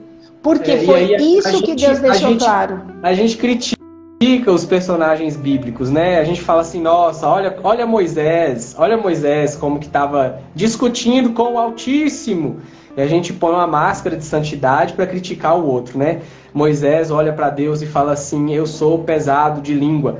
O que Moisés queria dizer era o seguinte: 40 anos eu passei no deserto, eu já esqueci a língua dos egípcios, eu não sei mais falar aquela língua. Eu nunca mais falei. E Deus fala assim: Eu vou com você. Aí hoje a gente faz do mesmo jeito. A gente se vê diante da sarça ardendo, diante do Deus Altíssimo falando com a gente, dando as orientações, falando o que é que é, o que é para você fazer para impactar as pessoas para que a voz dele seja ouvida e você fala com Deus: "Ai, mas eu sou pesado de língua. Ai, mas eu não sei mais falar a língua dos egípcios. Ai, mas o meu sotaque é, da, é de Teoflotone, tem mistura com a Bahia. Ai, mas eu falo errado. Ai, mas meu cabelo. Ai, mas minha roupa. Ai, mas minha Sim. internet. Ai, enfim, qualquer coisa a gente vai colocando diante de Deus. Agora eu vou te dizer uma coisa, assim como aconteceu comigo. O dia que você resolver obedecer à voz de Deus, ele vai quebrar uma por uma das objeções. Uma por uma. Assim como ele fez com Moisés. Ele falou: tá bom, Moisés, então eu vou colocar Arão para ir com você. Verdade. Foi tipo é. isso. Olha, assim, a sua história ela é muito, ela é muito linda e, e, assim espiritualmente a gente percebe que o Espírito Santo ele tem um padrão de trabalhar. As suas experiências são as minhas experiências. Eu vejo assim como Deus nos fortalece mutualmente quando Ele, Ele realmente quer que a gente faça. Você falou uma outra coisa. Às vezes a gente fica esperando que líderes religiosos nos orientem o que a gente tem que falar. E eu entendo que hoje a igreja ela tem muitas programações. E Deus está e, e programações para si mesma, né? Dela para ela mesma. Mas Deus está precisando da gente aqui fora, onde o, o bicho está pegando. É aqui. No campo de batalha, né? No campo de batalha, onde pessoas não conhecem a Jesus, onde, onde pessoas talvez tenham uma, uma visão, às vezes, um pouco diferente ou deturpada do que é o cristianismo, do que é a realidade de viver com Deus na intimidade. E a gente não está falando de religião. Veja que em nenhum momento aqui nós tratamos sobre religião, denominação. Nós não tratamos disso, nós tratamos do amor de Deus e do que Deus quer fazer na vida das pessoas para transformar essas vidas. A verdade é uma só: Jesus está voltando. As pessoas não acreditam nem tanto muito nisso mais, porque todo mundo fala toda hora e a coisa não acontece. Mas ele fala que quando a gente relaxasse, o bicho ia pegar. Então eu Mas, quero dizer para vocês assim que eu acredito que Deus está levantando pessoas que se colocaram na mão dele, ainda que elas não se sintam confortáveis, ainda que elas não queiram, ainda que elas não tenham vontade, o Espírito Santo está usando e está te empurrando para você fazer um trabalho para Deus. Então se pergunte aonde que Deus quer te usar, como que Deus quer te usar, para quem que Deus quer falar através de você. Pati, mas eu não sei falar, eu não sei fazer nada, eu, não, eu não tenho dom nenhum. Pois esse dom que você não sabe que você tem, Deus quer, Deus quer aflorar. O, que, o Klepper tinha medo, eu tinha medo. Pra gente, isso não era um dom. Pra gente era muito mais uma questão de pavor do que vir aqui e fazer bonito. E Deus vai e fala: Eu quero que vocês estejam ali. Então, para você pode ser uma outra coisa, pode ser uma outra história. Então, se pergunte, Deus, aonde o Senhor quer me usar? O Deus só quer que você se coloque. A hora que você se colocar, Ele vai se colocar na tua vida. E uma coisa, cuide das coisas de Deus, que Deus cuida das suas coisas.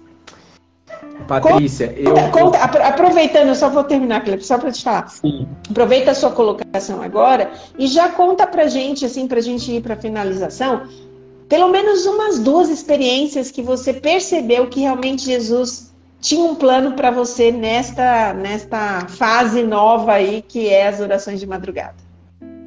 Eu vou, é, partindo agora para a finalização, eu quero dizer o seguinte.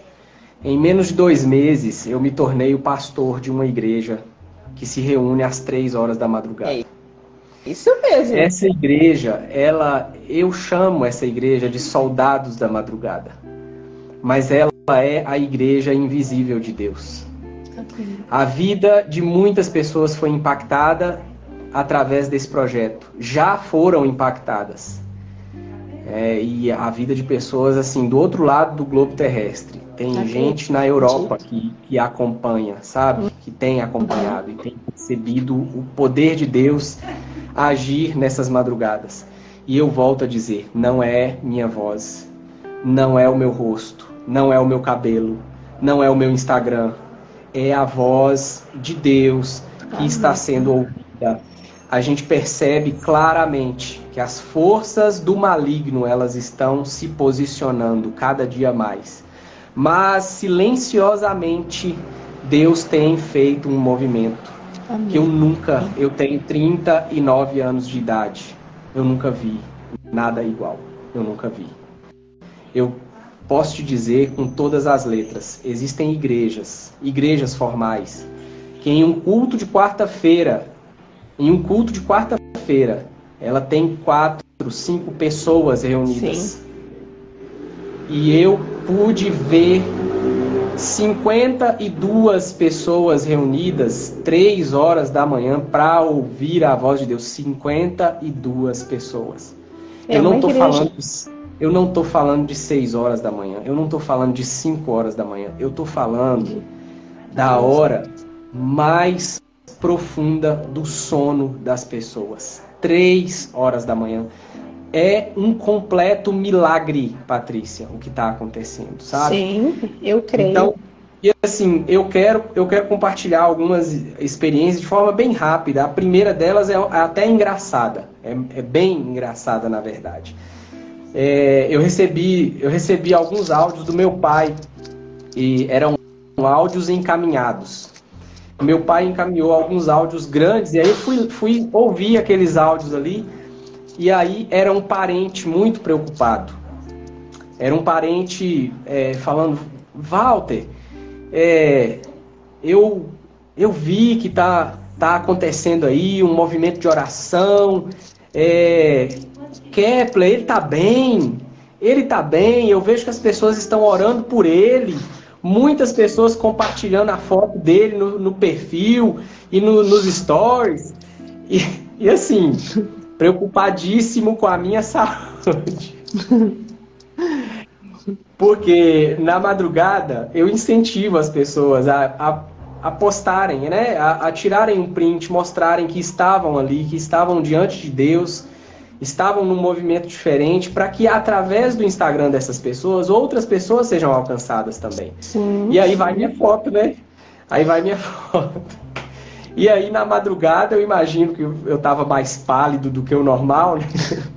Luz branca. Patrícia, eu não comprei nada. Eu não comprei nada para fazer as lives da madrugada.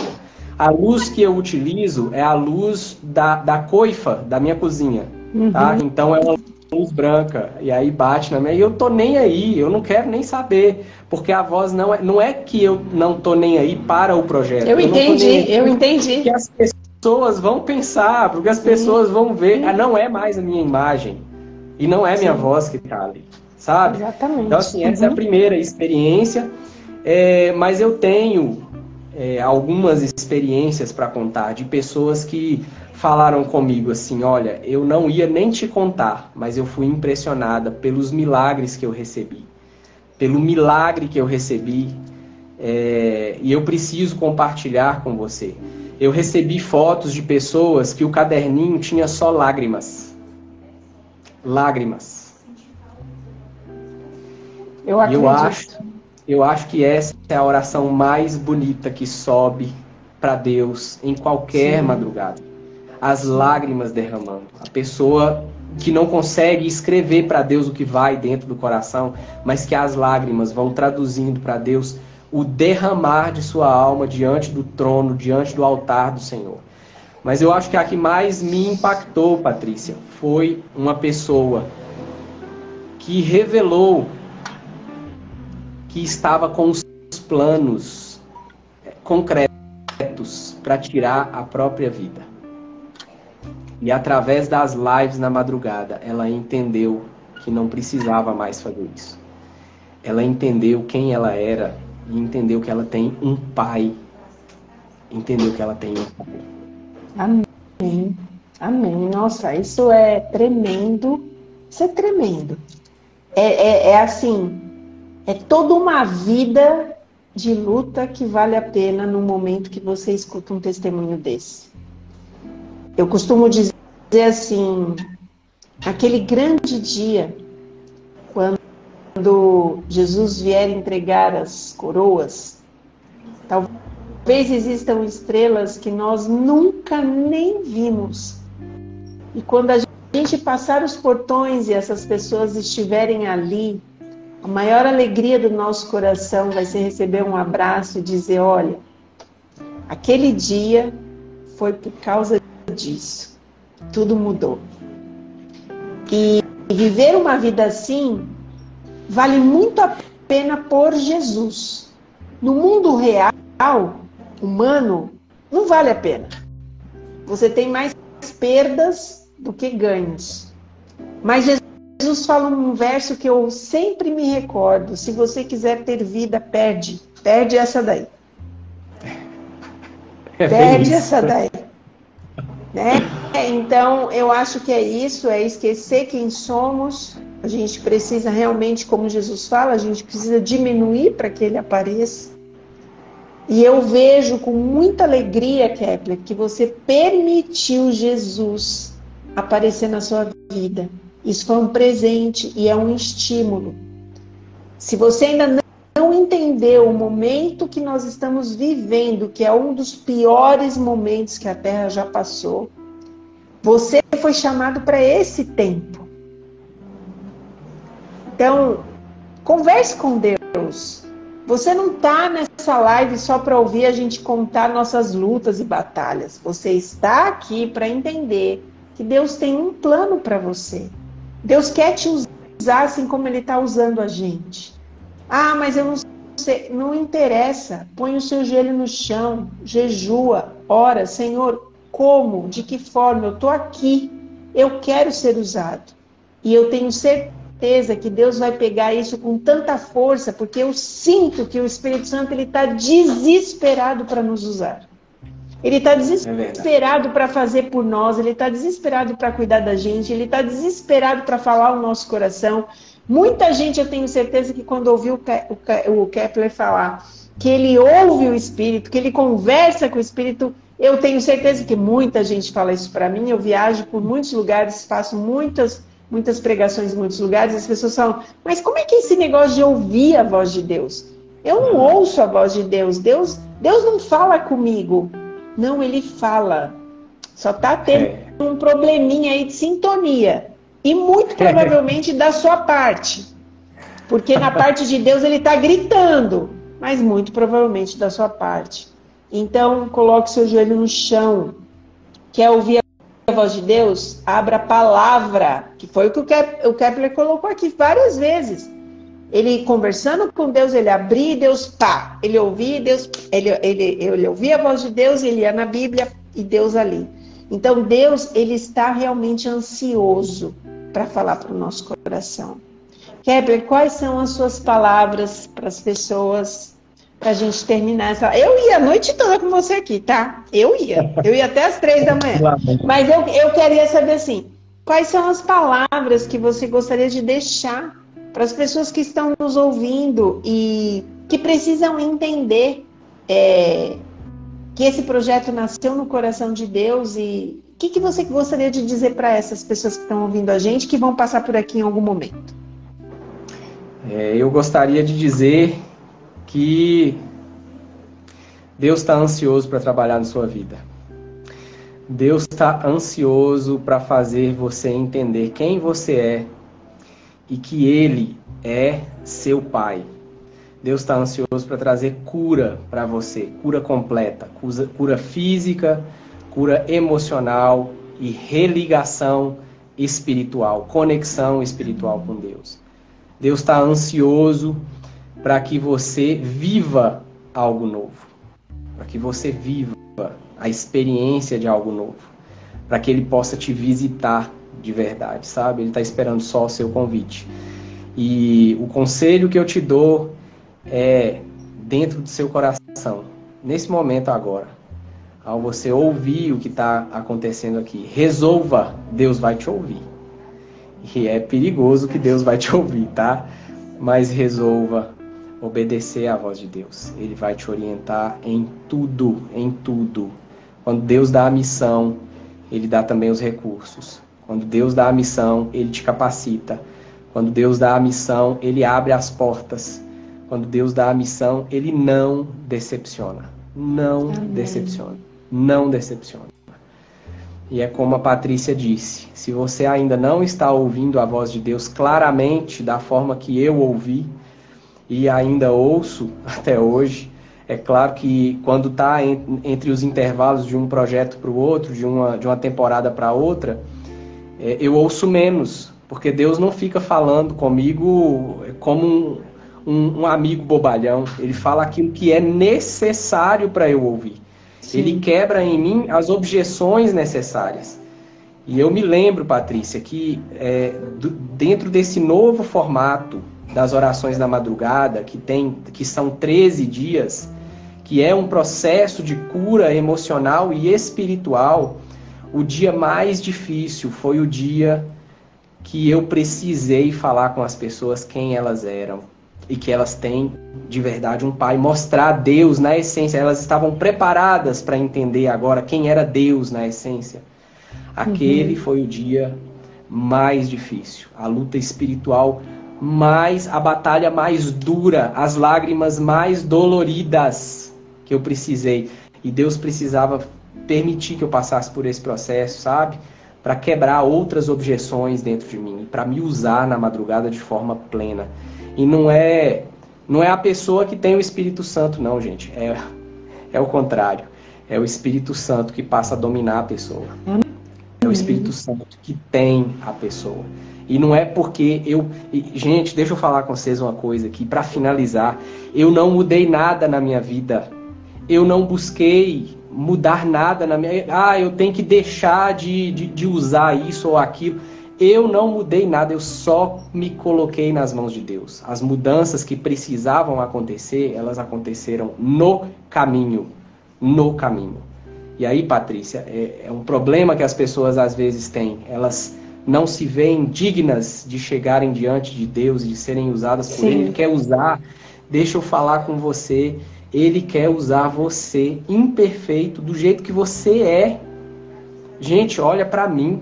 do jeito que eu sou, imperfeito, falho, pecador. E Deus tem me usado para impactar a vida das pessoas e para impactar a minha vida também. Então, Sim. esse é o recado final que eu gostaria de deixar. E deixar também, Patrícia, o convite para as pessoas participarem Sim, comigo. É, claro. você participou de algumas madrugadas, você viu como que funciona é, ali a dinâmica. É, é, é, uma experiência com Deus, é uma experiência sua com Deus. Não sou, não é uma pregação minha, não é. É lógico que a gente medita na palavra. Eu busco te conectar com Deus primeiro para depois você falar com Ele.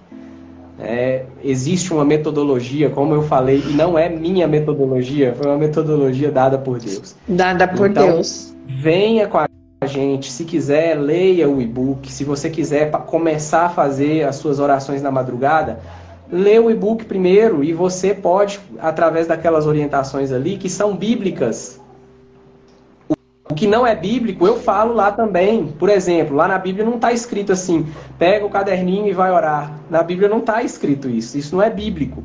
Mas existe um sentido em você fazer isso.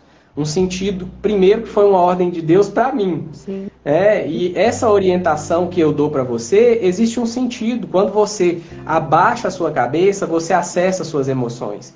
Quando você ora de olhos fechados, muitas vezes a gente está tão cheio de de estímulos que a gente se perde na oração, a gente não sabe o que falar com Deus. Agora, quando você coloca no papel, você consegue organizar suas ideias, entender o que você está falando e saber que a sua oração ela tem um início, meio e fim ali com Deus. Você consegue falar com Deus aquilo que vai de verdade dentro do seu Sim. coração. E entenda, você está na madrugada, é normal, é natural que venha o sono. O caderno é exatamente para tirar isso de você, para fazer você despertar desse sono. Então, assim, aqui fica o meu convite. Eu acho que a gente já falou demais, né, Patrícia? É, vem viver ah, mas olha, tem, é, eu digo assim, falar de Deus nunca é demais.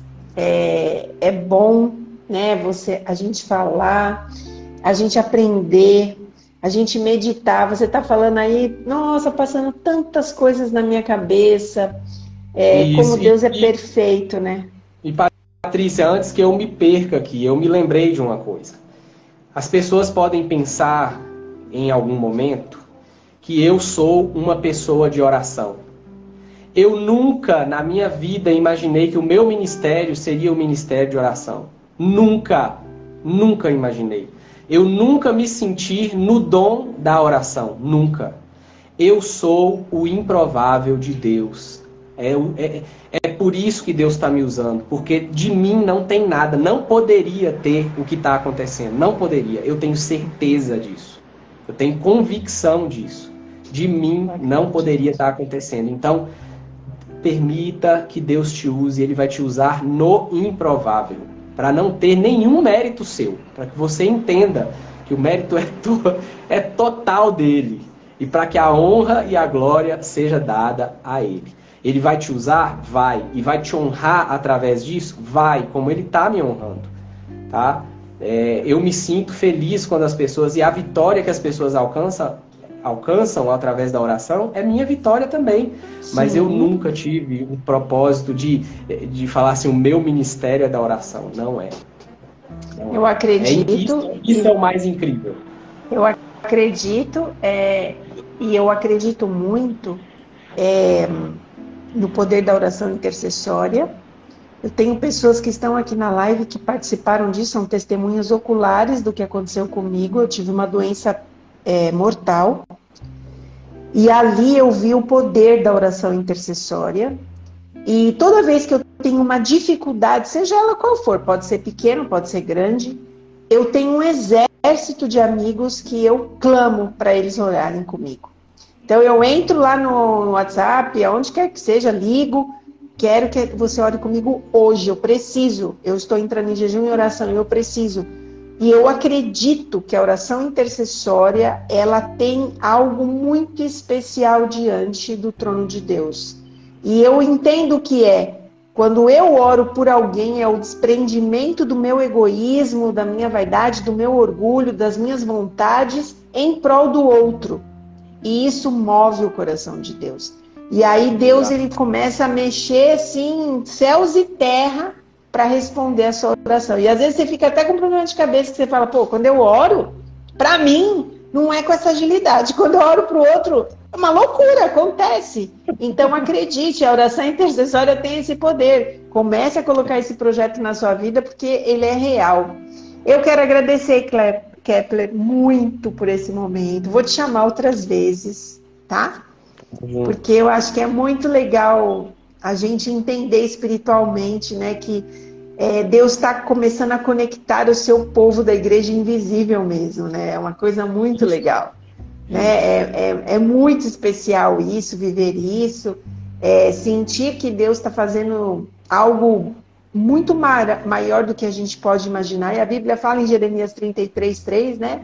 Venha a mim e me pergunte coisas incríveis e maravilhosas que vocês não sabem, mas que eu vou fazer, né? Então, vamos confiar nesse Deus, no poder desse Deus. E eu vou te convidar para você fazer uma oração. Depois nós vamos abrir aqui por cinco minutos todos os comentários, ler e vamos finalizar para todo mundo descansar que amanhã é dia de fazer outras coisas, né? Você faz uma oração? Claro, vamos orar. Feche seus olhos comigo.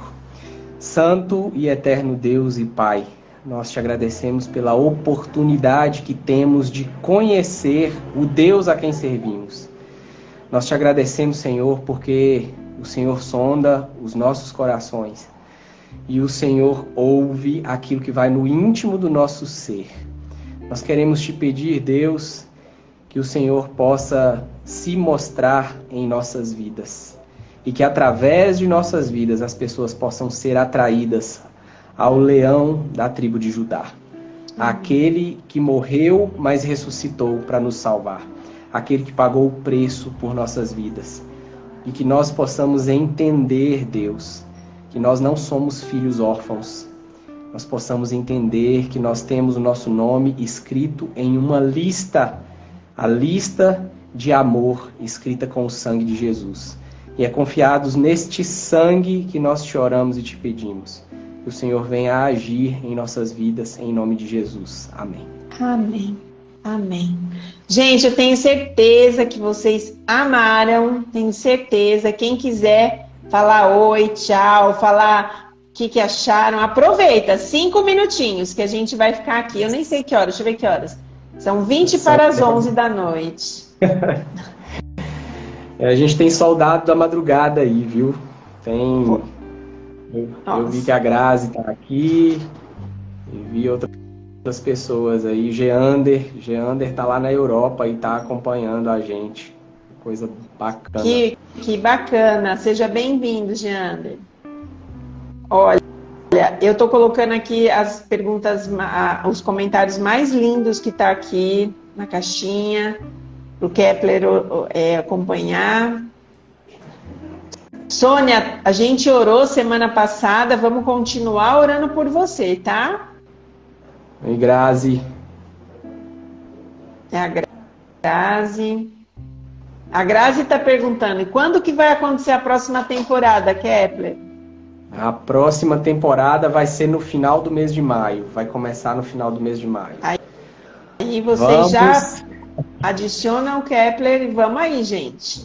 Isso. Vamos recobrar as energias aí, porque a próxima temporada vem aí com toda força. Deus vai agir poderosamente.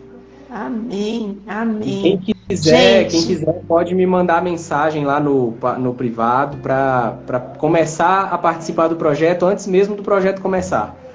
É assim que a gente funciona. A pessoa assim acha que a gente, que a gente vai orar só. Pessoa acha, Patrícia, que a gente vai orar só na madrugada. Deixa eu te falar uma coisa já tem já tem soldados preparados para orar, minha filha, por você antes mesmo de você começar a orar na madrugada, porque a luta é Amém. é grande. A luta é a grande. Luta é grande. A gente não pode esperar não. E aí eu vejo assim, algumas pessoas, Patrícia, quando começam a participar do projeto, reclamam que a vida dá uma piorada, sabe? Uhum. E eu falo para essas pessoas que piora mesmo. Piora. Você sabe por quê? Porque você se antecipou ao inimigo. Você foi quem deu o primeiro tiro. Eu ouvi Na guerra, você, você falar isso. Você deu, é, a gente se antecipou ao inimigo. E coisas que deveriam acontecer em dois anos na sua vida começam a acontecer em semanas. E aí se prepara, porque é luta. O nome soldados não é por acaso, não, é porque é luta mesmo. Não. Eu costumo dizer para as pessoas o seguinte: antes de melhorar, vai piorar muito. Exato, exato. Mas fique firme. Fique Isso. Firme. E não precisa ter medo, não, porque o, o, o lado que você está se posicionando é o lado vencedor. É verdade. Já venceu. É, é Isso verdade. é que é muito bom. Muito bom. Bom, que Deus abençoe. Gente, eu li, Kepler, você conseguiu ler também? O povo escrevendo? Não. Olha, a Sônia escreveu aqui, ó. Tô nessa temporada, ela é uma seguidora ah, aqui isso. do canal Segunda Chance, mas já começa a seguir o Kepler hoje, né? E o Jander tá falando, escudo da batalha é a palavra de Deus. A Claudinha já tá feliz que vai começar, começar. a Grazi também. É... Quem mais que escreveu? A Inês falou que ficou muito emocionada, em outras palavras, com a. Com a. Como é que fala? Com a live de hoje, né? Aí o Vieira colocou que a luta dele está desesperadora. Van Van, por mim. Tenho orado por você, Van Van. Pode ficar tranquila, porque você não, mesmo que você não enxergue, os anjos estão aí com você, os anjos do bem. Com certeza. Com certeza, eu creio também. Eu creio também. As batalhas elas estão acontecendo e elas estão tinindo. Mas a gente sabe, eu gosto muito daquele verso que Deus fala que os filhos dele ele guarda do maligno. Eu deixo essa palavra para você. Só para finalizar, eu eu aprendi a ficar feliz quando eu vejo o mar revolto quando eu vejo o mar agitado. Eu aprendi. Isso foi uma das coisas que eu aprendi nessas madrugadas. Porque eu sei que eu estou na direção correta. Amém. É isso aí. Se você estiver numa paz, fica preocupado. Essa é a isso. história. Né? É história. Que Deus te abençoe, Kepler, que Deus abençoe sua família, que Deus abençoe esse momento que nós vivemos aqui e que outras pessoas tenham acesso a essa, a essa live, ao teu material. Sigam ele para que vocês saibam das madrugadas com Deus. É, quero que você saiba, Kleber, muitas vezes não estou na madrugada com você, mas estou de joelhos na madrugada. Eu sempre falo isso para Clau. Clau, não entrei, mas eu já estava de joelhos. Então, é estamos juntos. Nesse momento, estamos juntos. Que Deus abençoe a todos. Para quem eu não falei oi, oi. Para quem eu estou falando tchau, beijo. Até a próxima semana. Que Deus nos abençoe e ótimo descanso a todos. Forte abraço, forte abraço, Kepler.